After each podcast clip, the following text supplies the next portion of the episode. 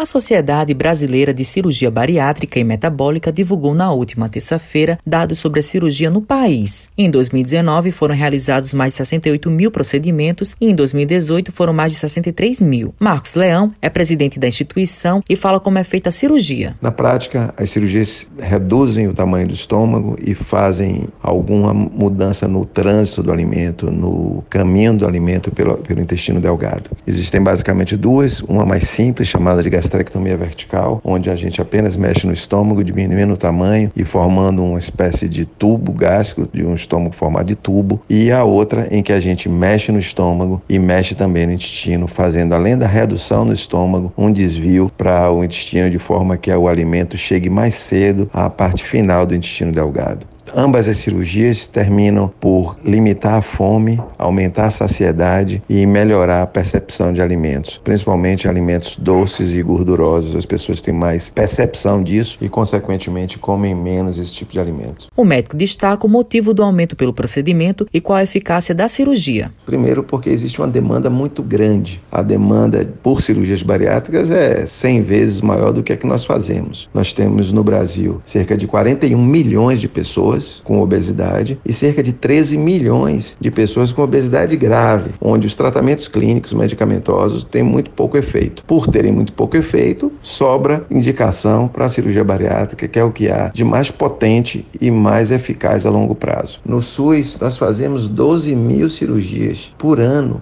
são números absurdos, porque a gente tem uma demanda muito grande, cerca de 10 milhões dessas pessoas só tem o SUS, e ainda assim são feitas muito poucas cirurgias. Natália Diniz tem 25 anos e há dois anos e oito meses fez a cirurgia bariátrica. Ela conta um pouco da experiência dela. Não foi uma das decisões mais fáceis de tomar, mas que mudou a minha vida. Hoje eu tenho um estilo de vida saudável, eu procuro fazer escolhas saudáveis. No início o processo é difícil de você comer de tudo e você reduzir, passar a comer igual um bebê, mas que tudo isso é trabalhado, tudo isso é pensado e hoje eu não me arrependo de nada. Matheus Silomar para a Rádio Tabajaro, emissora da EPC, empresa paraibana de comunicação.